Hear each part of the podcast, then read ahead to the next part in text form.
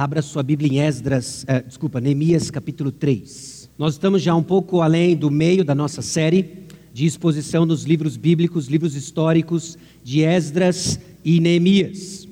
Ah, nós temos visto e temos proposto aos irmãos de que a reconstrução do templo, a reconstrução de Jerusalém, a reedificação dos muros são eventos históricos, são momentos singulares da história de Israel que nos apontam para uma história, uma história maior, a história de salvação em Cristo Jesus. Na história de salvação em Cristo Jesus, nós já estamos pós a primeira vinda dele. Cristo Jesus já veio a primeira vez, viveu a vida que eu e você não conseguimos viver, morreu a nossa morte, ressuscitou ao terceiro dia, e todos aqueles que creem no Senhor Jesus Cristo serão salvos fazem parte então da igreja do Senhor Jesus Cristo, a qual ele prometeu edificar, a qual ele prometeu vir buscar. Nós estamos aguardando a segunda vinda do Senhor Jesus Cristo. É onde nós nos encontramos na história da salvação.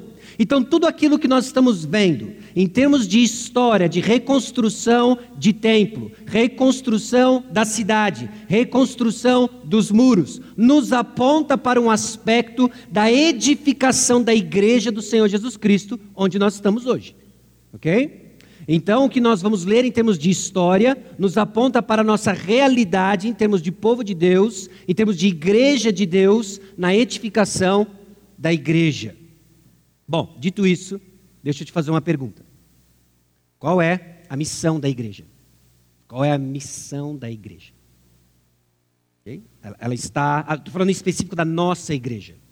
Okay? A missão da nossa igreja é uma tentativa, acredito eu, bem sucedida, de colocar nas palavras ah, do pastor Edson, do pastor João Pedro, aquilo que todos nós concordamos, as palavras de Cristo Jesus. Qual é a missão que Cristo Jesus deu à igreja e que nós, como igreja, articulamos da seguinte forma: olha só a missão da nossa igreja. Alcançar pessoas com as boas novas do Evangelho, tornando-as verdadeiros e frutíferos discípulos de Jesus Cristo. Ok? Nós fazemos outras coisas como igreja, nós fazemos outras coisas como comunidade, mas não necessariamente que estão vinculadas à nossa missão. Por exemplo, às vezes nós nos reunimos num contexto de pequeno grupo e comemos pizza. Amém? Pizza. Okay? Alguns gostam de portuguesa, outros gostam de mussarela. É tarefa da igreja comer pizza?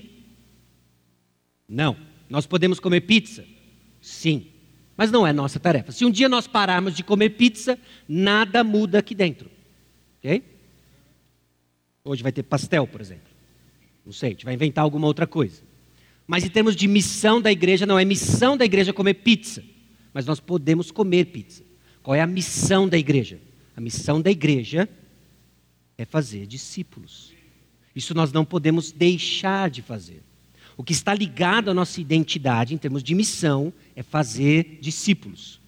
O que nós entendemos que significa alcançar pessoas que não creem em Jesus Cristo e torná-los discípulos frutíferos. Ensiná-los o que Cristo Jesus nos ensinou. Essa é a nossa tarefa. Se nós não vamos perder nossa identidade, não só como Maranata, mas como igreja do Senhor Jesus Cristo, é porque nós vamos estar engajados na missão que Jesus Cristo nos deu: fazer discípulos e ensiná-los. Fazer discípulos e ensiná-los. Ok? Então existe um elemento de evangelismo e é ligado à tarefa de discipular com vistas aos frutos. Isso põe então uma expectativa sobre você.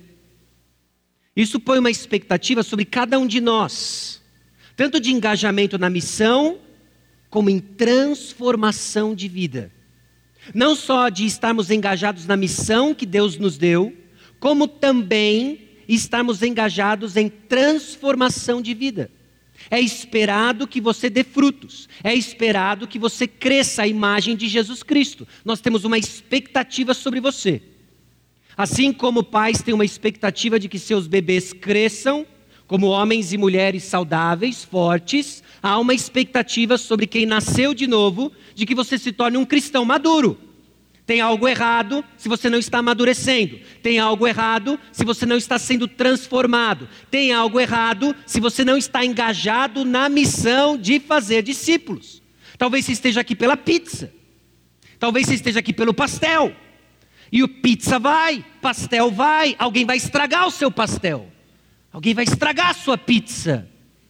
Mas se você estiver aqui, pela razão pela qual Deus deixou a igreja, fazer discípulos, é nossa tarefa crescer em fazer discípulos. É nossa tarefa ser melhor naquilo que Deus nos chamou para fazer, discípulos. Nós precisamos aprender a fazer discípulos. Se você já faz discípulos, continue, faça mais discípulos. Se você ainda não faz discípulos, acorde. Acorde, nossa missão é essa. Não se distraia com a pizza, não se distraia com o pastel, não se distraia com o futebol, não se distrai com outras coisas que nós fazemos como comunidade, mas não é discípulos. Percebe, meus irmãos, é importante nós estarmos cientes constantemente de qual é a missão, e a passagem de hoje nos lembra qual é a missão. Você precisa ser lembrado da missão. Pense então, diante da missão que temos e que nos define, quando foi a última vez que você esteve engajado num relacionamento com alguém ou evento cujo propósito era alcançar pessoas? Alguns do nosso meio se destacam por isso. Eles têm uma mente naturalmente voltada ao evangelismo. Pessoas que talvez são espiritualmente dotadas de um dom diferente, em que eles são conhecidos por evangelismo. Nem todos nós somos assim, mas todos nós precisamos estar pensando em como nós vamos estar engajados na tarefa de alcançar pessoas com o Evangelho. Okay? No momento de avisos, nós fomos inclusive lembrados disso, de que uma das formas em que nós criamos alguns eventos, buscando de uma forma intencional alcançar pessoas, tem sido o investimento no Fundação Casa. Nem todos vão no Fundação Casa, mas há uma equipe por trás, preparando bolos, quitutes, cartas. Você precisa estar engajado nisso. Se você não está engajado efetivamente nisso, tem uma outra oportunidade ou um outro relacionamento em que você está cultivando alcançar pessoas. Essa é a nossa mentalidade como igreja do Senhor Jesus Cristo. Diante da nossa missão, que temos e que nos define, quando foi a última vez que o Senhor lhe mostrou um pecado que está emperrando o seu progresso espiritual? Aí pensa nisso. Somos chamados a crescer como discípulos frutíferos, e às vezes o que sai não é uva, é uva passa, seco, uma coisa sem graça. As pessoas insistem de pôr na farofa de Natal. Okay? Ah, enfim, feita a minha propaganda do ano. Ah, mas pessoas secam. Quando foi a última vez que o Senhor mostrou que algo está emperrando o seu progresso espiritual? Porque você está aqui para dar frutos. Você está aqui para crescer. Você está aqui para amadurecer. Ou quem é você? Um crítico de plantão ou um construtor de prontidão? A passagem de hoje vai nos trazer dois tipos de pessoas. Ou você vai ser um crítico de plantão, ou você é um construtor de prontidão. Ou você é alguém que está criticando todos aqueles que estão engajados na missão de fazer discípulos, ou você é alguém que é um construtor de prontidão, pronto para toda boa obra. Quem é você? Ok? Então eu quero encorajar aqueles que são os construtores de prontidão.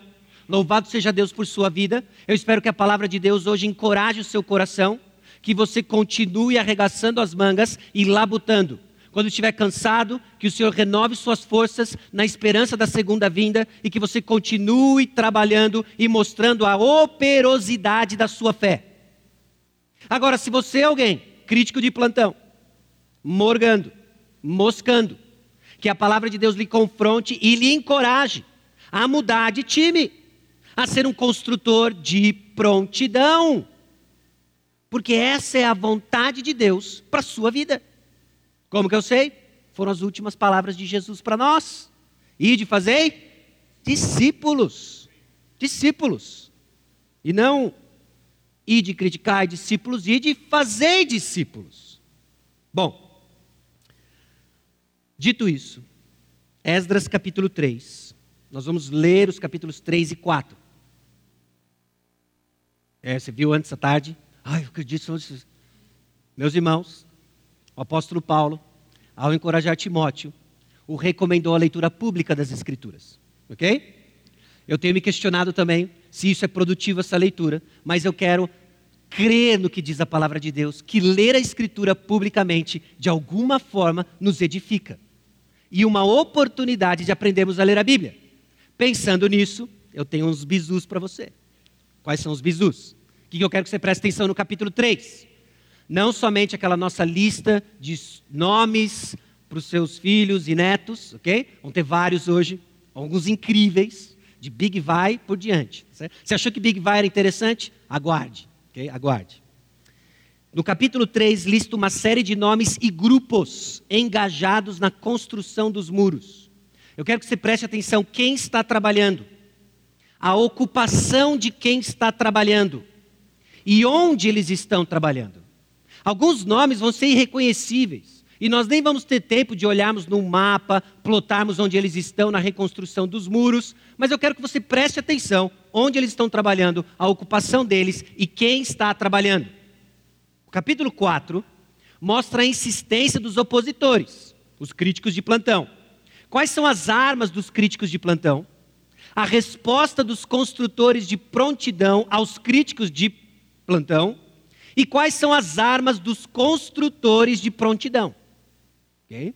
Então eu espero que nós saímos daqui hoje educados, ensinados de quem são os críticos, de quem são os construtores, talvez confrontados porque nós temos características de ambos em circunstâncias diversas, mas que tenhamos a graça de Deus de crescer como construtor de prontidão e sabendo quais são as armas que nós vamos abafar a oposição. Ok? Neemias capítulo 3 e 4. Eu vou deixar projetado o bizu, tá certo? Para que durante a leitura você preste atenção nas coisas. Eu vou tentar comunicar ênfase, talvez numa inflexão de voz, limitada, mas é minha tentativa. Ok? Então vamos lá. Capítulo 3. Então se dispôs Eliasibe, o sumo sacerdote, com os sacerdotes, seus irmãos, e reedificaram a porta das ovelhas, consagraram-na, assentaram-lhe as portas e continuaram a reconstrução até a torre do Sem e a torre de Hananel. Junto a eles edificaram os homens de Jericó. Também ao seu lado edificou Zacur, filho de Inri, os filhos de Asená edificaram a porta do peixe. Colocaram-lhe as vigas e lhe aceitaram as portas com seus ferrolhos e trancas. Ao seu lado, reparou Meremote, filho de Urias, filho de Cós. Junto deste reparou Mesulão, filho de Berequias, filho de Mesesabel, a cujo lado reparou Zadok, filho de Baaná. Ao lado destes repararam os tecoitas. Os seus nobres, porém, não se sujeitaram ao serviço do seu senhor. Joiada, filho de Pazéia, e Mesulão, filho de Besodias, repararam a porta velha, colocaram-lhe as vigas e lhe aceitaram as portas com seus ferrolhos e trancas. Junto deles trabalharam Melatias, Gibeonita, e Jadom, Meronotita, homens de Gibeão e de Gispa, que pertenciam ao domínio do governador de além de Eufrates. Ao seu lado reparou Uziel, filho de Araías, um dos ourives. Junto dele Ananias, um dos perfumistas e restauraram Jerusalém até o muro largo. Junto a estes, trabalhou Refaías, filho de Ur, maioral da metade de Jerusalém.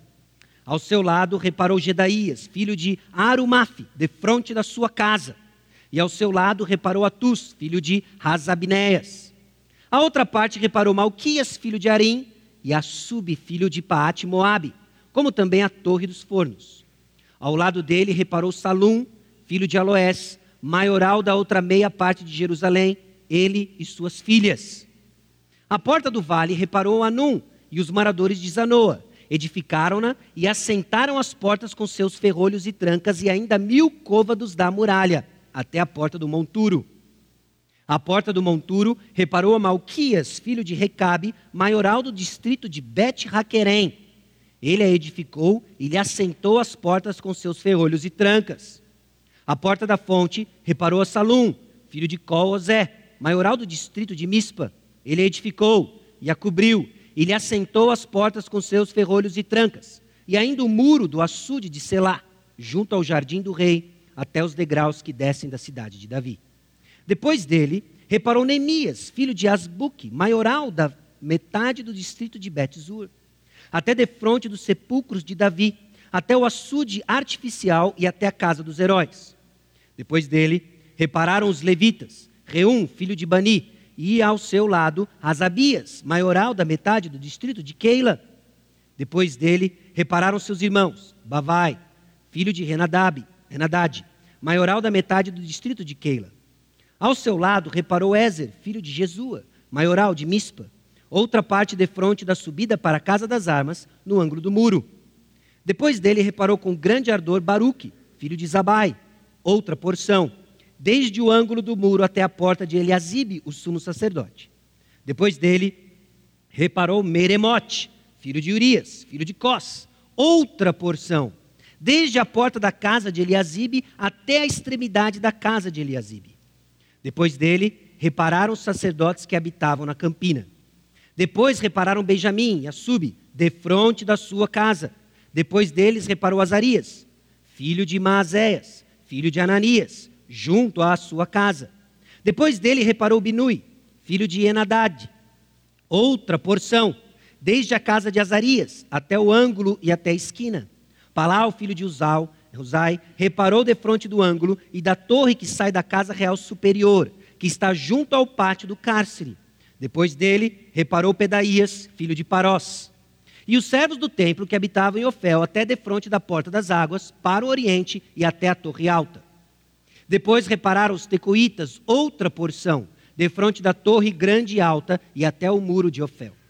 Para cima da porta dos cavalos, repararam os sacerdotes, cada um defronte da sua casa. Depois deles, reparou Zadok, filho de Imé, defronte de sua casa. E depois dele, Semaías, filho de Secanias, guarda da porta oriental. Depois dele, reparou Ananias, filho de Selemias, e Anum, o sexto filho de Zalaf, outra porção, depois deles reparou Mesulão, filho de Berequias, defronte da sua morada. Depois dele reparou Malquias, filho de um ourives, até a casa dos servos do templo e dos mercadores, defronte da porta da guarda, até o eirado da esquina. Entre o eirado da esquina e a porta das ovelhas, repararam os ourives e os mercadores. Tendo Sambalate ouvido que edificávamos o muro, ardeu em ira e se indignou muito e escarneceu dos judeus. Então falou na presença de seus irmãos e do exército de Samaria e disse: Que fazem estes fracos judeus? Permitisse-lhes a isso, sacrificarão, darão cabo da obra num só dia, renascerão acaso dos montões de pó as pedras que foram queimadas? Estava com ele Tobias, o amonita, e disse: Ainda que edifiquem, vindo uma raposa derrimará o seu muro de pedra.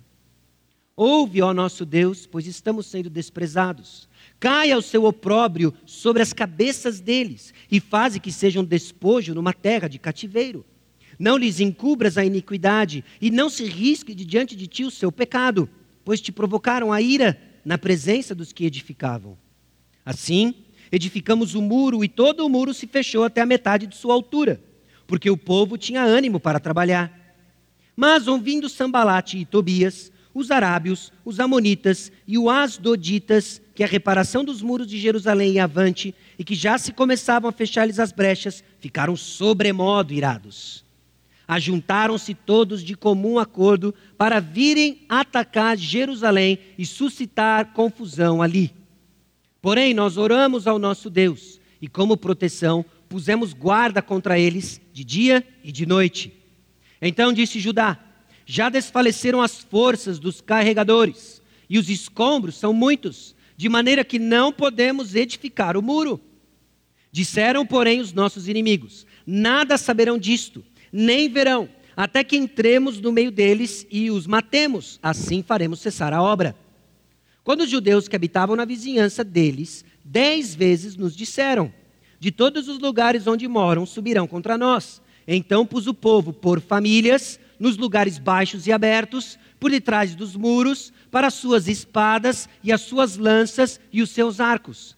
Inspecionei, dispus-me e disse aos nobres, aos magistrados e ao resto do povo: Não os temais. Lembrai-vos do Senhor, grande e temível, e pelejai pelos vossos irmãos, vossos filhos, vossas filhas, vossa mulher e vossa casa. E sucedeu que, ouvindo os nossos inimigos, que já o sabíamos e que Deus tinha frustrado o desígnio deles, voltamos todos nós ao muro, cada um à sua obra. Daquele dia em diante, metade dos meus moços trabalhava na obra, e a outra metade empunhava lanças, escudos, arcos e couraças. E os chefes estavam por detrás de toda a casa de Judá. Os carregadores, que por si mesmos tomavam as cargas, cada um com uma das mãos fazia a obra e com a outra segurava a arma. Os edificadores, cada um trazia a sua espada à cinta, e assim edificavam, o que tocava a trombeta estava junto de mim. Disse eu aos nobres, aos magistrados e ao resto do povo: Grande e extensa é a obra, e nós estamos no muro muito separados, longe uns dos outros. No lugar em que ouvides o som da trombeta, para ali acorrei e a ter conosco, o nosso Deus pelejará por nós. Assim trabalhávamos na obra, e metade empunhava as lanças, desde o raiar do dia até o sair das estrelas. Também nesse mesmo tempo disse eu ao povo: cada um com o seu moço fique em Jerusalém, para que de noite nos sirvam de guarda e de dia trabalhem. Nem eu, nem meus irmãos, nem meus moços, nem os homens da guarda me seguiam, largávamos as nossas, que me seguiam, largávamos as nossas vestes. Cada um se deitava com as armas à sua direita. Vamos orar. Senhor, conceda-nos a graça de amadurecermos, crescermos, como construtores de prontidão. A obra que o Senhor nos deu, edificar a tua igreja Cada um, ó Deus, onde o Senhor os colocou. Cada um, ó Deus, com um coração transformado, redimido por Cristo Jesus, em resposta à obra de salvação. É no nome de Jesus que nós oramos. Amém. Irmãos, a proclamação do Evangelho é tarefa de cada um de todos nós, num contexto adversário. A proclamação do Evangelho é tarefa de cada um de todos nós todos nós, mas de cada um, num contexto adversário. Os capítulos 3 e 4 dividem para nós essa grande ideia da seguinte forma: a proclamação do Evangelho é uma tarefa de cada um de todos nós, em resposta ao chamado da igreja, executada por cada um de nós e debaixo da supervisão divina. Eu espero que você saia daqui hoje encorajado, entendendo mais da sua missão, no contexto da igreja, e no nosso caso, Igreja Batista Maranata. Entendendo que é uma resposta ao chamado de Jesus por nós, entendendo que cada um de nós tem uma parte importante, e entendendo que nós fazemos assim debaixo da supervisão de Deus. Deus tudo vê, Deus tudo sabe, Deus tudo conhece. E é nesse ambiente, é debaixo dessa supervisão, o temor do Senhor, que nós somos chamados a estarmos engajados na proclamação do Evangelho, isto é, edificação da igreja. A proclamação do Evangelho provoca oposição. Oposição fora da igreja, oposição dentro da igreja. Jesus Cristo nunca escondeu isso dos discípulos, que registraram para nós uma expectativa saudável. Por mais desagradável que seja, há uma expectativa que nós devemos ter e nutrir de que oposições virão, dentro e fora da igreja. Seja por meio de críticas, seja por meio de uma oposição acirrada, e nós vamos ver as armas dessa oposição. E nós somos chamados a construir, nós somos chamados a edificar, como resposta ao que Cristo Jesus fez por cada um de nós. Vamos lá. Proclamação do Evangelho é uma tarefa de cada um de todos nós. Ok? Em resposta a um chamado. Nota como é que começa o capítulo 3, versículo 1.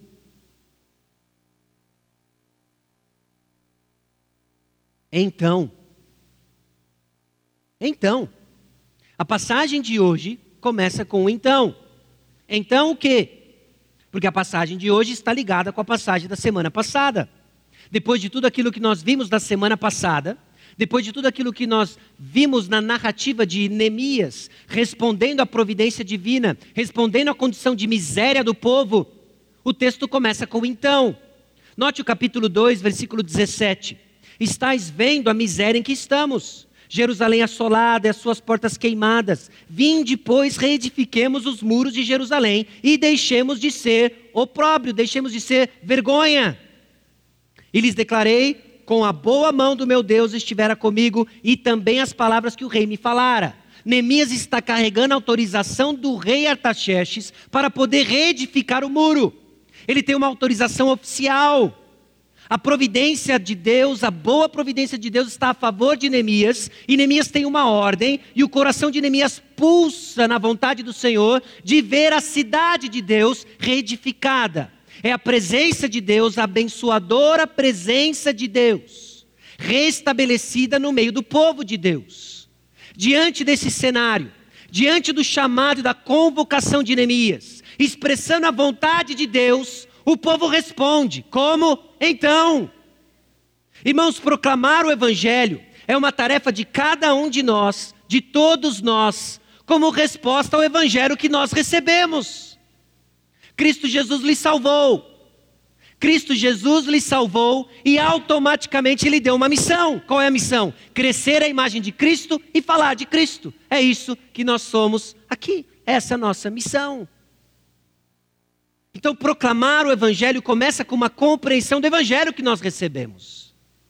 Pode ser que a sua letargia, que a sua ausência de crescimento, que o seu desengajamento com a missão seja um sinal, inclusive, que você não recebeu o Evangelho.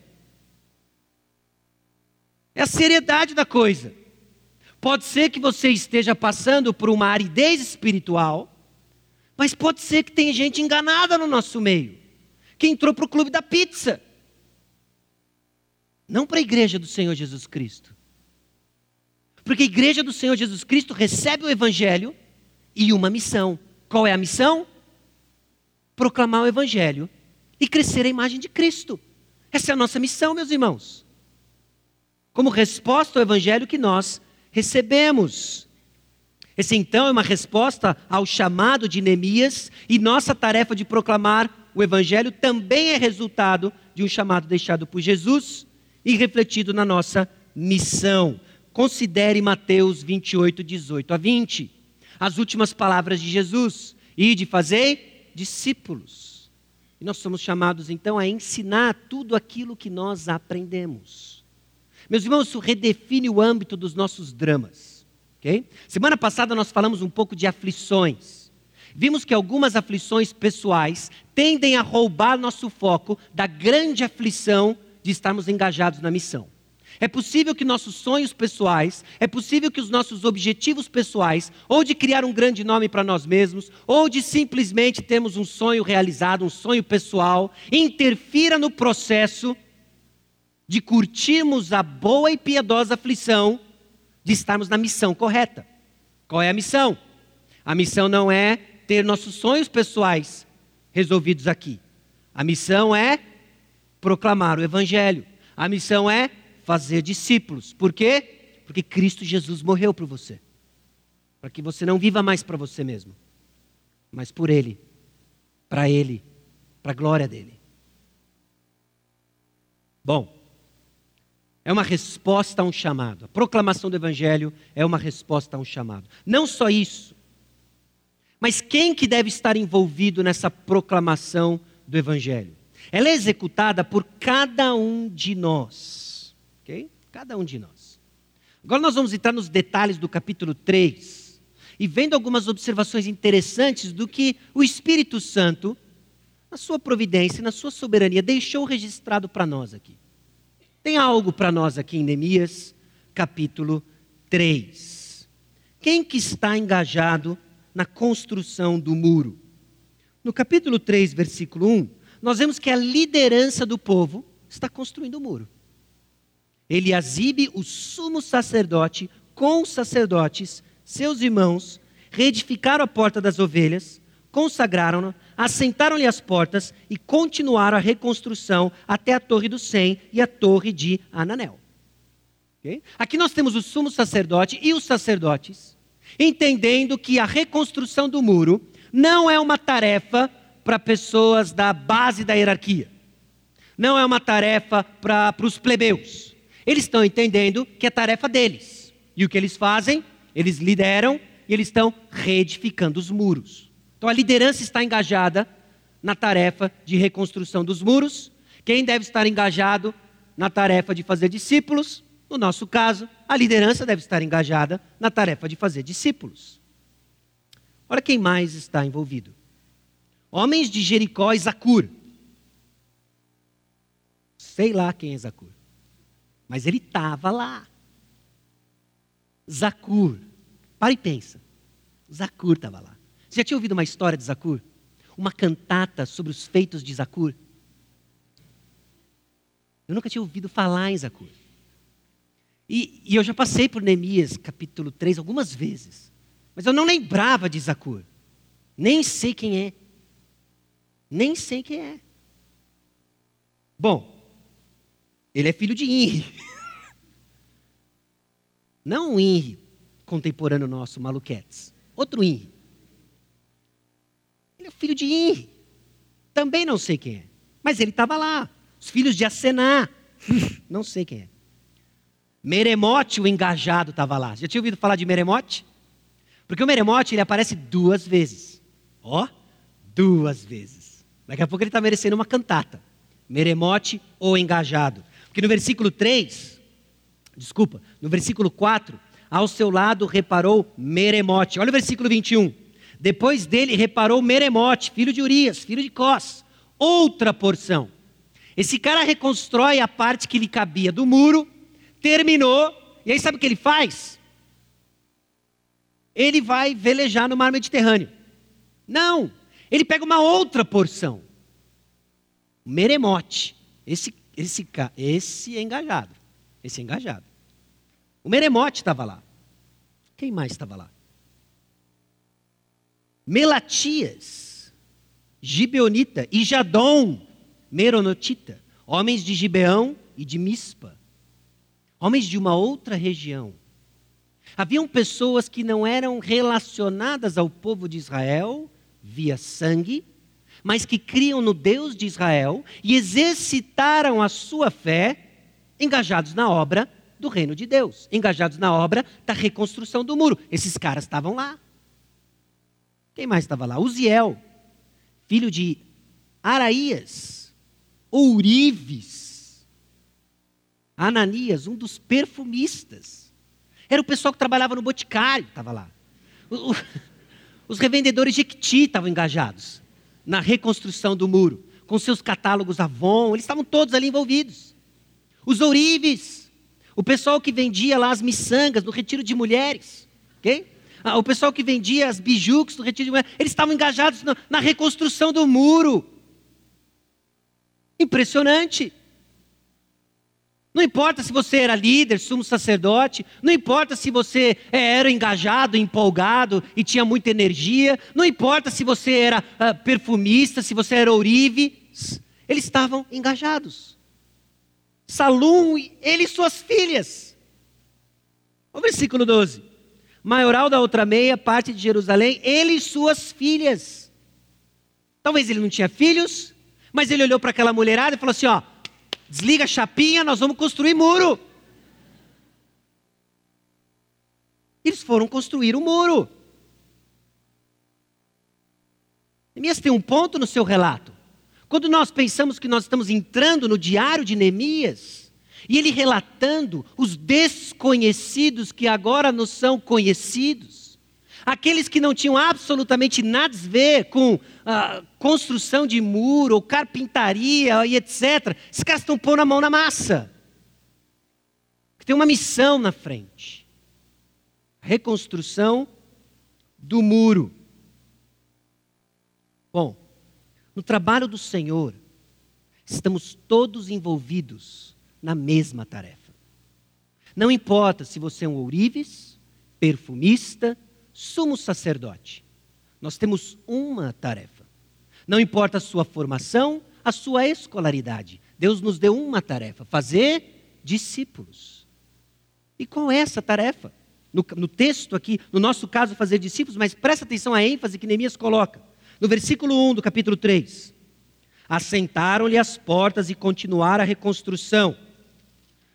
Versículo 3: Colocaram-lhe as vigas e lhe assentaram as portas com seus ferrolhos e trancas. Versículo 6: Colocaram-lhe as vigas e lhe assentaram as portas com seus ferrolhos e trancas. Versículo 12. Ah, desculpa. O 12 faz a menção de ah, Salum, ele e suas filhas. Não importa quem estava fazendo, eles estavam fazendo a mesma coisa. Olha o 13.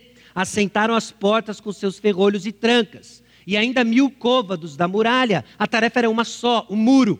Não importa então onde você estava, você estava fazendo a mesma coisa, a reconstrução do muro. O trabalho do Senhor, meus irmãos, nós estamos envolvidos na mesma tarefa, fazer discípulos. De alguma forma, a sua atividade aqui dentro, de alguma forma, a sua atividade lá fora, deve estar ligada com a mesma tarefa: fazer discípulos. O trabalho do Senhor, nossas habilidades, então, são nosso contexto, não o nosso pré-requisito. O texto não menciona um carpinteiro. Tenho certeza que Deus os usou, mas ele não menciona.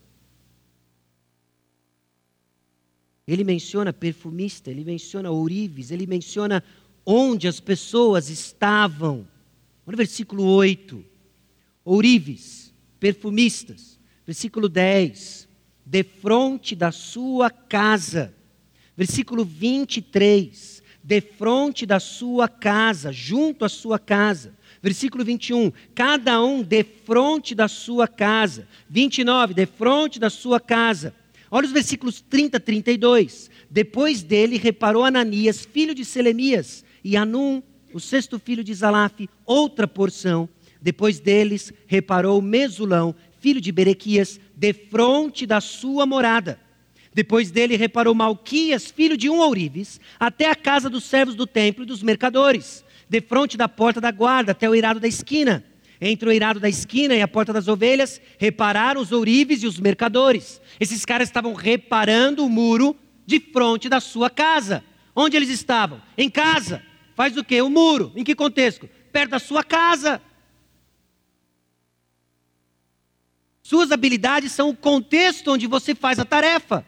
Qual tarefa? No nosso caso, discípulos. Discípulos. Deus não precisa da sua habilidade de AutoCAD. Deus não precisa da sua habilidade profissional. Deus usa a sua habilidade profissional para a tarefa que Ele nos chamou fazer discípulos.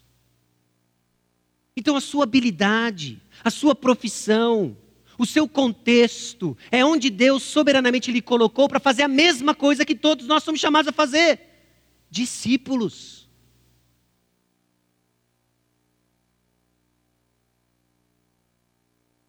Isso nos, isso nos exorta de diversas formas, isso nos.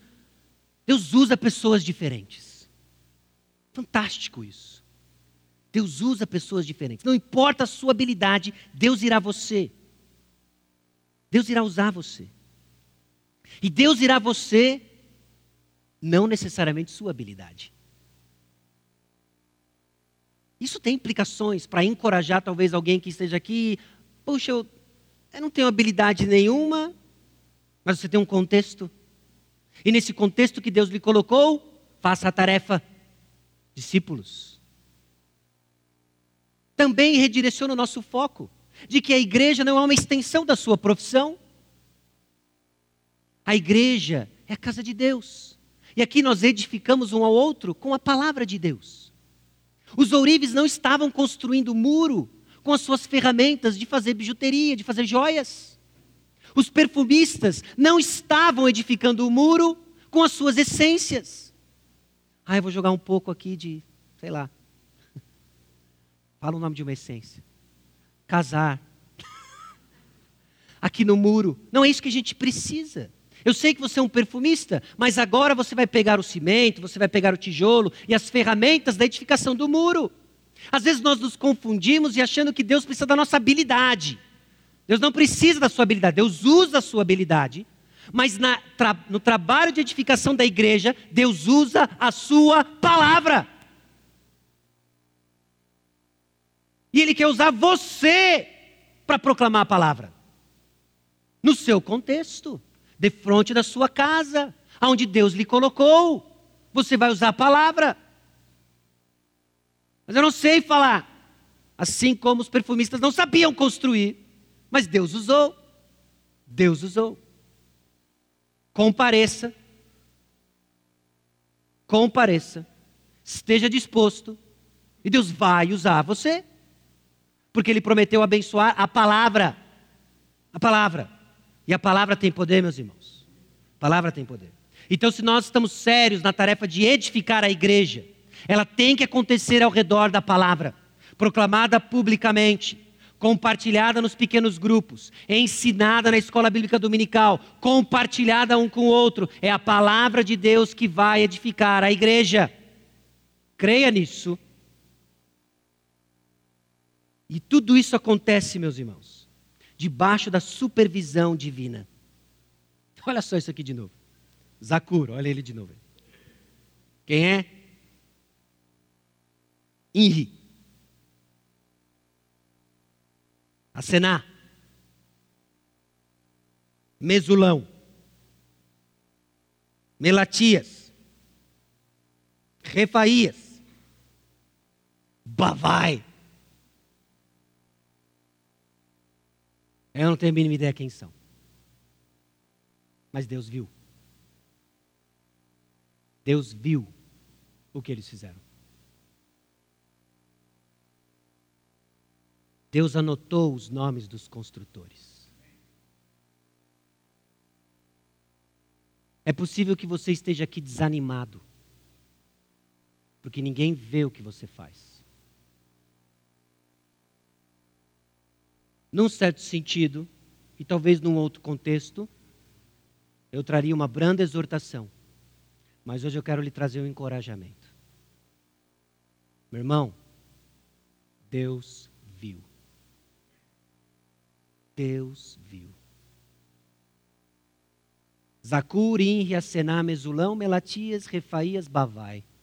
Sejam lá quem sejam esses.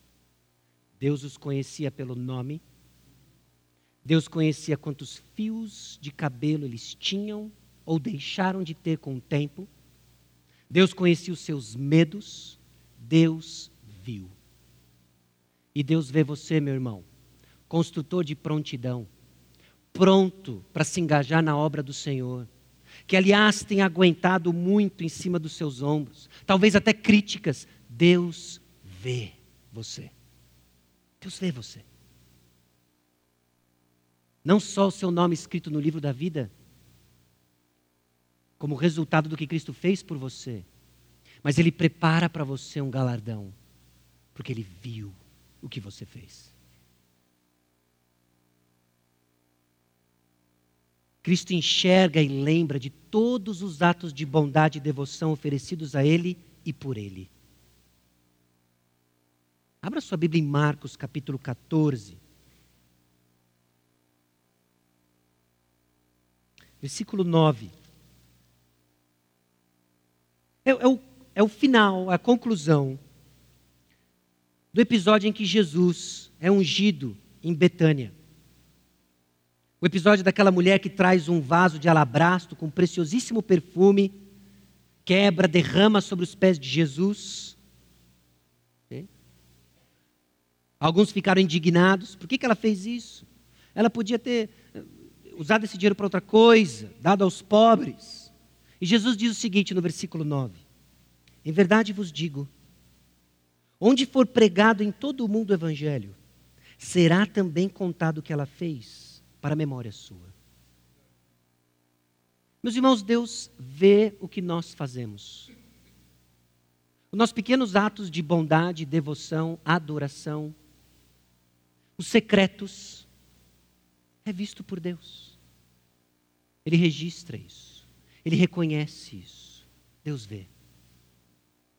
Hebreus capítulo 6, versículo 10.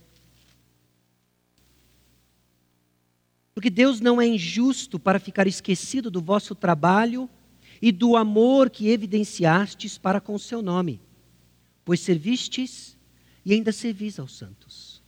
Deus é justo. E o Deus justo vê o que você faz. Ainda que a sua mão esquerda desconheça o que a sua mão direita fez, Deus viu. E Ele vai recompensar, porque Ele é justo. Então, força. Você, servo desconhecido, você, servo que serve no silêncio, cujo serviço não faz barulho, cujo serviço acontece de joelhos em batalha em oração, Deus vê. Força.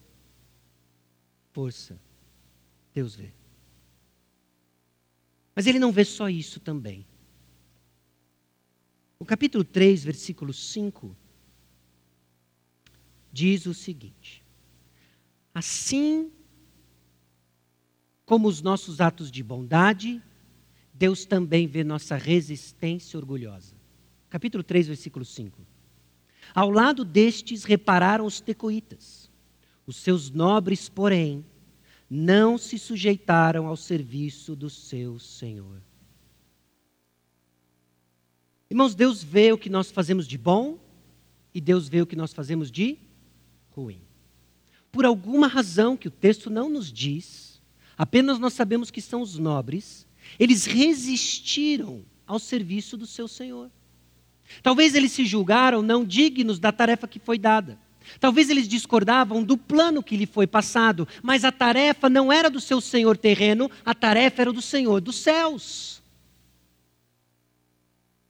Há um orgulho na nossa resistência quando nós, não respaldados pela palavra de Deus, resistimos à missão que nos foi dada de fazer discípulos talvez por preferências pessoais, seja qual for, descasado com a missão de fazer discípulo, é orgulho. Por que orgulho? Porque eu estou achando que o meu plano é melhor que o de Deus. Esses nobres achavam que o plano deles era melhor do que o do Senhor, então eu cruzo os braços e não faço. O que eu faço é birra. O Deus que vê o servo silencioso, vê o resistente orgulhoso. Deus tudo vê. E hoje Ele nos chama para sermos construtores de prontidão. Uma missão foi dada. Meus irmãos, a nossa missão é fazer discípulos. Você tem algum problema com isso? Porque se você tiver algum problema com isso, com a missão da igreja do Senhor Jesus Cristo, cheque a sua membresia. Não com a Igreja Batista Maranata, mas talvez ela seja do clube da pizza, do clube do pastel. Somos uma igreja. E o que a igreja faz? Discípulos faz discípulos. Essa é a nossa missão. Enquanto estivermos engajados nessa missão, as preocupações mudam. Esse povo todo engajado no muro, eles não estavam preocupados se a unha arranhou ou não. Eles não estavam preocupados agora, ah, se, ih, será que vai chover? Se, vai, se a preocupação de chover ou não chover é meramente circunstancial para saber que medidas eles iam tomar para que o muro continue sendo construído. Nós vamos ter preocupações que nos afetam em nossa missão. E a solução delas é uma obrigação para que a missão continue sendo feita. O quê? Fazer discípulos. Muitas coisas nos distraem. E nós temos que estar focados na missão que Deus nos deu. Fazer discípulos. Fazer discípulos. 2 Coríntios capítulo 5, versículo 10.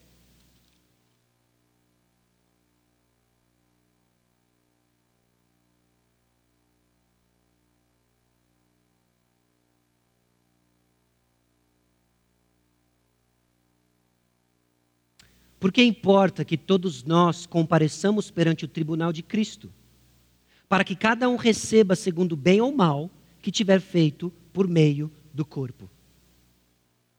Deus tudo vê, o bem e o mal. E um dia nós vamos receber pelo bem ou mal que tivemos feito. Não há condenação para os que estão em Cristo Jesus, mas há sim um impacto no seu galardão e o que o bem ou o mal que você faz diz sobre o que você pensa sobre o dono da missão, Cristo Jesus. Cristo Jesus. Bom, proclamação do Evangelho é uma tarefa de cada um de todos nós. A proclamação do Evangelho provoca oposição. E a primeira oposição que nós vemos no capítulo 4 é zombaria. Os versículos 1 a 3, eles, de novo, a dupla dinâmica, Sambalate e Tobias zombam da tarefa de edificar os muros. Estão zombando. E essa zombaria é a resposta de quem pouco pode fazer contra o avanço da obra do Senhor. Okay? Neemias carrega cartas e autorização do rei Artaxerxes para reconstruir o muro. Sambalate tem um exército à sua disposição, okay? no versículo 2, ele tem um exército, o exército de Samaria, okay? ah, mas ele sabe que ele não pode usar esse exército. Porque Neemias tem cartas de autorização. Quando nós somos colocados numa situação em que nos vemos do lado mais fraco e oposto ao que acontece, uma das nossas reações naturais é zombar. A oposição se manifesta na zombaria, lança dúvidas. que faz esses judeus fracos? Sacrificarão, darão cada um da obra num só dia, vocês vão construir todo esse muro num dia só? Tobias ainda vem, e olha o que Tobias fala. Ainda que edifiquem, vindo uma raposa, vai derrubar esse muro de pedra. Meus irmãos, o muro tinha três metros de espessura. Esse cara está zombando do que está acontecendo. E a tarefa de zombaria tem um efeito desmoralizador para desencorajar quem está engajado. Quando você se opõe zombando de algo que acontece, na tarefa de fazer discípulos, você está funcionando como uma oposição. Nós sofremos isso lá fora, nós sofremos isso aqui dentro. Lá fora é nítido a perspectiva que o mundo tem dos discípulos de Jesus. Ah, eles creem numa ressurreição, eles creem em Jesus, homem Deus, eles creem na Bíblia, que é um mito. Eles zombam. Por que, que eles zombam? Porque eles não podem fazer nada contra o avanço do reino de Deus e os seus propósitos. Absolutamente nada. Resta-lhe zombar. Resta zombar. Então, zombaria é uma reação daqueles que se veem até acuados e sabem que eles não podem fazer absolutamente nada, senão ridicularizar isso. Eles zombam sua vida de santidade lá fora, sabe por quê? Porque eles não têm o que dizer do seu caminhar íntegro. Isso irrita o mundo. Então, quando eles olham a sua mensagem, compatível com o que você anda, eles falam: não tem o que eu falar desse indivíduo, então eu vou zombar ele, seu crentinho. Não é isso que o mundo faz? seu crente, ah, seu, seu puritano. Eles zombam. Porque quando mensagem se encontra com vida, mostrando o poder de transformação, uma mensagem poderosa. Eles estão zombando. Agora, qual é a resposta de Neemias? Sambalate ouviu que eles estavam edificando o muro. Neemias ora: Ouve, Senhor, ouve ao nosso Deus, pois estamos sendo desprezados. Caia o seu opróbrio sobre a cabeça deles, e faze que sejam despojo numa terra de cativeiro. Não lhes encubras a iniquidade, e não se risque diante de ti o seu pecado, pois te provocaram a ira na presença dos que edificavam. Acho que Neemias pegou muito pesado. Por que, que ele não ora pela conversão de Sambalate e Tobias? Neemias, meus irmãos, está alinhado com os propósitos do reino. Neemias está alinhado com os propósitos do avanço do reino. Essa é uma oração por justiça, por julgamento contra o pecado. O que Sambalat e Tobias estão fazendo não é ofender Neemias pessoalmente, não é ofender a liderança de Israel pessoalmente. Embora esses sejam os referenciais terrenos, embora o povo de Israel seja o referencial terreno, Neemias entende que a oposição de Sambalat e Tobias é, antes de tudo, contra Deus. Não tem como você se opor a Deus e sair vitorioso. Neemias então age com fé. Senhor, o Senhor é maior, o seu propósito é a reconstrução do muro, esses caras estão se opondo, age, Senhor, que nós vamos construir o muro. É o que Neemias está fazendo. Essa oração não quer vingança pessoal. Neemias entende que a vingança pertence ao Senhor, como Romanos 12 nos diz isso também. A oração entende que o projeto é de Deus e não tem indícios de arrependimento de Sambalate e Tobias. Há um preço alto por zombar do povo de Deus. Há um preço alto por zombar da missão dada por Deus. E Neemias reflete essa seriedade na sua oração. E somos alertados com relação a isso. Ela é colocada em oração e ela é encarada com persistência. Depois da oração de Neemias, o que, que o povo de Deus fez? Eles levantaram e edificaram o muro. Foi o que eles fizeram. Meus irmãos, zombaria vão vir. Zombaria vai vir, está vindo e sempre virá. E o que nós vamos fazer? Nós vamos continuar orando e proclamando o Evangelho. É o que nós vamos fazer. Assim edificamos o muro e todo o muro se fechou até metade da sua altura, porque o povo tinha ânimo para trabalhar. Edificaram o muro. Ok? Pessoas vão zombar de nós. E agora, o que nós vamos fazer?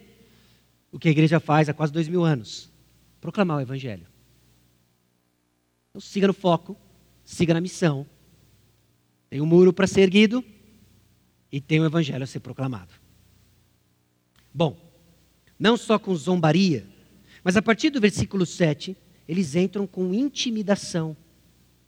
É um ciclo vicioso em todas as direções. Eles zombam, Neemias ora e o povo edifica o muro. Aí eles veem o muro crescendo, aquela zombaria agora se transforma numa ira ainda maior, e agora eles vão partir para a intimidação. Olha o ciclo nos versículos 7 a 9. Mas ouvindo Sambalat e Tobias, os arábios, os amonitas, os asdoditas, que a reparação dos muros de Jerusalém em avante e que já se começavam a fechar-lhes as brechas, ficaram sobremodo irados. Ajuntaram-se todos de comum acordo para virem atacar Jerusalém e suscitar confusão ali. Agora, independente dos decretos de Artaxerxes que Neemias tem na mão, esses caras estão determinados, por causa de uma ira incontida, de parar com essa palhaçada de edificar o muro. E eles vêm agora com intimidação. Qual é a resposta de Neemias? Oração. Versículo 9. Porém, nós oramos ao nosso Deus e, como proteção, pusemos guarda contra eles, de dia e de noite. Fantástico, versículo 9. Fantástico. Neemias ora e põe os guardas. Os caras vêm agora, não, agora nós vamos destruir vocês e nós vamos vir com o um exército. Neemias ora e põe os guardas. Meus irmãos, ação e oração são os antídotos contra paralisia ou pânico. Ok? Nossa tendência diante de intimidação ou é paralisarmos e ficamos inertes, ou panicamos. E o que Neemias faz? Nem paralisado, nem panicado. Ele ora e ele age na oposição dos nossos propósitos como igreja, pessoas vão zombar, pessoas vão nos intimidar. E o que nós vamos fazer? Orar e agir. E qual é a ação? Bom, no que pudermos abaixar a oposição, nós vamos abaixar. E nós vamos continuar na missão, que é proclamar o Evangelho. Essa é a nossa resposta. Ok? Essa é a nossa resposta. Foi a resposta de Neemias.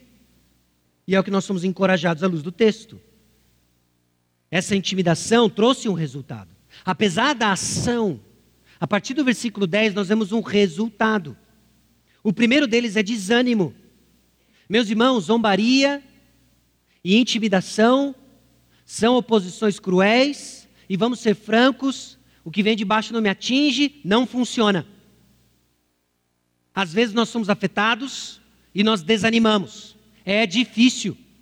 E aqui o povo está desanimado. Versículo 10. Então disse Judá: Já desfaleceram as forças dos carregadores, e os escombros são muitos, de maneira que não podemos edificar o muro. A situação, o, o diagnóstico do muro é incerto. Talvez haviam lugares em que ele estava no chão, haviam lugares que ele precisava de reparo, havia lugares em que tinha um entulho de pedras.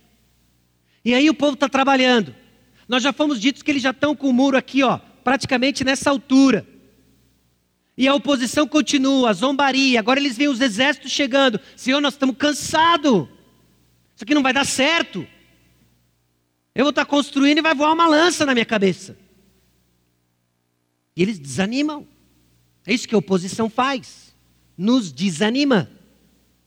A oposição trouxe ameaças.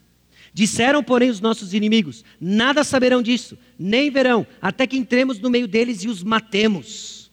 Assim faremos cessar a obra. Existem ameaças. A oposição está aí, diversas formas. Às vezes, até ah, em passar uma lei. Vira e mexe, a igreja se vê preocupada.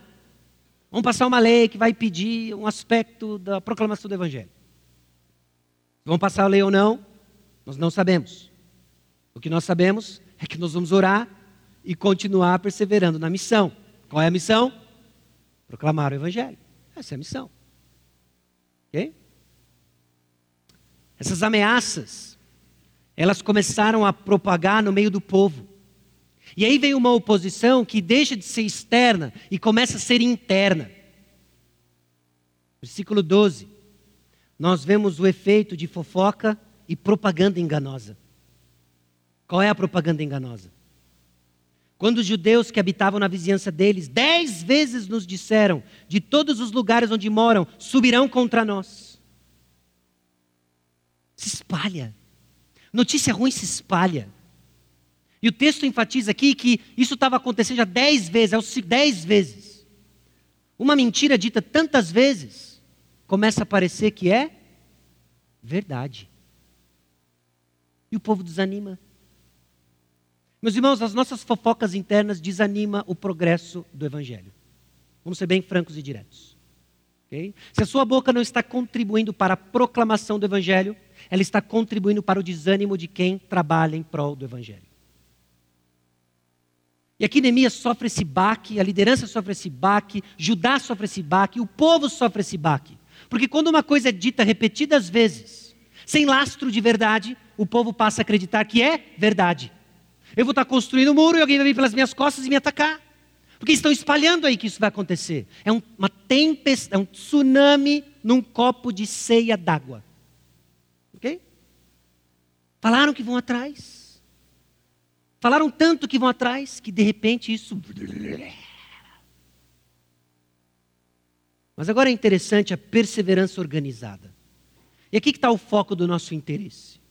Porque nós temos uma missão, proclamar o Evangelho, nós temos uma missão que nos foi dada de pregar o Evangelho, de fazer discípulos, oposição vai vir, nós vamos enfrentar tudo aquilo que Neemias enfrentou e o povo de Israel enfrentou, nós vamos enfrentar no nosso contexto. E o que nós podemos aprender de Neemias e dessa história? Como armas contra essa propaganda enganosa. Versículo 13: Então pus o povo por famílias nos lugares baixos e abertos, por detrás do muro, com as suas espadas e as suas lanças e os seus arcos. Neemias organiza o povo, cada um no seu devido lugar. Cada um no seu devido lugar. Meus irmãos, em meio a tanta oposição, nós temos que lembrar quem nós somos, onde estamos, onde Deus nos colocou, faça a sua tarefa onde Deus lhe colocou. Ok? Onde Deus lhe colocou? Responda aí com o Senhor em oração, faça a sua tarefa. Então, Neemias se posiciona, ele posiciona o pessoal. A lembrança de quem é o Senhor. Vamos lembrar quem é o Senhor. Não há razão para termos novidades quando nós temos a revelação de Deus. E o que eu quero dizer com novidades? Fulano pecou. O que, que você não sabia que a Bíblia já nos disse? Pessoas vão pecar. Agora, a forma como nós reagimos a isso devem ser munidas de verdade. A verdade da palavra de Deus. Lembramos então quem é o Senhor. O Senhor é o nosso Salvador, o Senhor é o nosso Supremo Pastor, e é Ele que nós seguimos. Vamos lembrar quem nós servimos. Neemias então lembra quem nós servimos. Tem uma revisão estratégica a partir do versículo 15 até os versículos 19 nesse novo posicionamento, lembrando quem é o Senhor. Neemias lembra cada um da sua tarefa, o que cada um deveria estar fazendo, para nos lembrar de novo do que o Senhor faz. Olha como termina o versículo 19, entrando no versículo 20. Grande e extensa é a obra, e nós estamos no muro muito separados, longe uns dos outros. Ele não nega o fato de que a sua tarefa é extensa, de que a sua tarefa é difícil, a realidade de que pessoas estão dispersas. Mas olha o versículo 20: No lugar em que ouvides o som da trombeta, para ali acorrei a ter conosco, o nosso Deus pelejará a favor de nós.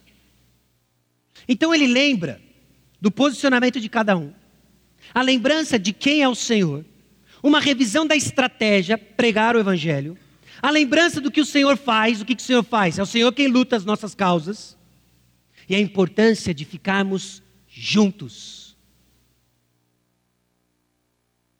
Na guerra em que nós estamos, ou ficamos juntos, ou desfaleceremos. O povo estava separado. Eles estavam trabalhando no muro em diversos lugares, cada um na sua posição. Mas ao ouvir a trombeta de que em algum lugar havia perigo, eles estavam juntos. Estamos juntos. Nós estamos juntos na tarefa de fazer discípulos. Porque coisas vão acontecer, coisas acontecem no nosso meio. E às vezes a trombeta soa ali, a trombeta soa aqui, a trombeta soa ali. E quando essas trombetas tocam porque tem perigo, nós temos que ficar juntos. E o que, que significa ficar juntos? Que Jesus Cristo é o nosso Salvador e que nós somos um só corpo. O que se aparta disso é mentira do maligno, querendo a divisão da igreja e querendo que a proclamação do Evangelho seja afetada. Então, o que está em jogo está além das nossas reputações pessoais, o que está em jogo está além das nossas preferências pessoais, o que está em jogo é são os interesses do Rei, do Rei Jesus. Qual é a missão da igreja? Qual é a missão da igreja? Pizzas virão, pizzas irão. Ferramentas que nós usamos por um tempo deixarão de ser usadas. Novas ferramentas virão. O que eu quero dizer com ferramentas? Eventos. Eventos. Acontece. Gostoso desfrutar dos eventos. Alguns criam memórias tão agradáveis. Mas se eles estiverem desligados da missão, fica registro fotográfico. Mas tem uma coisa que nós não podemos deixar de fazer. Alcançar pessoas com as boas novas do Evangelho, tornando-os verdadeiros e frutíferos discípulos de Jesus Cristo. Esse é o seu foco. Esse é o seu foco. É nisso que você está engajado.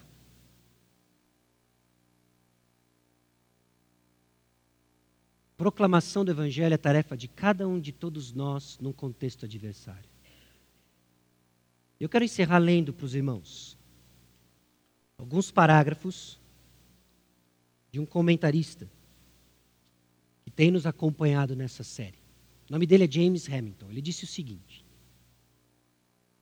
Se nós iremos viver por algo maior que nossos objetivos pessoais e triviais, para fazer o nosso nome grande, nós precisamos estar convencidos da verdade, da bondade e da beleza divina vistas no Evangelho de Jesus Cristo e na obra da igreja. Em toda a nossa feiura como igreja, existe verdade, bondade e beleza de Cristo Jesus. É isso que torna a igreja gloriosa, meus irmãos. É o sangue do Cordeiro. Por isso que ela é importante, por causa do que Cristo fez por nós se nós vamos sacrificar mimos pessoais para vivemos para o Evangelho e o progresso de sua igreja, nós precisamos não apenas ver, mas experimentar a verdade, bondade, a beleza divinas vistas no Evangelho de Jesus Cristo e na obra da igreja. Agora ele vai além, não só de ver, mas experimentar. Porque muito do que eu disse aqui, sem sombra de dúvidas, para a maioria de nós, não tem novidade. Mas você experimenta isso? Você tem experimentado da verdade, bondade e da beleza de Jesus Cristo visto no Evangelho? Isso nos motiva para a missão. Se nós entregarmos nossas vidas para o Evangelho e a igreja, será porque nós vimos, experimentamos e vivemos para a verdade, bondade e beleza de Deus vistas no Evangelho e na obra da igreja. Você confiou a sua eternidade ao Evangelho. Okay? Mas a pergunta de hoje é se você vai confiar a sua vida aqui para o Evangelho. Vamos ser francos? Confiar a eternidade ao Evangelho é fácil dizer da boca para fora. A eternidade está distante, longe. Confiar a sua vida ao Evangelho vai custar prioridades, vai custar preferências, vai custar o seu orgulho, mas é o que Jesus Cristo nos chama. Seguir Jesus sempre custou. Por quê? Porque Ele é melhor. Porque Ele é melhor. Do que tudo, Ele é digno de abrirmos mão de tudo. Baixe sua cabeça. Vamos orar.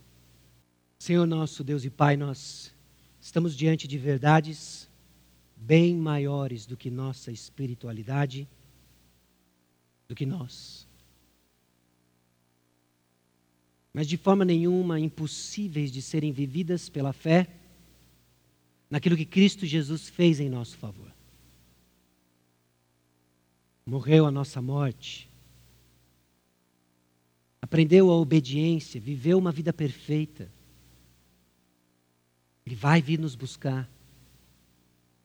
Molde em nós um coração cuja resposta ao que ele fez é de obediência, é de foco na missão, é de aprendermos a abrir mão, é de lutarmos, ó Deus, pela fé que o Senhor nos deu juntos,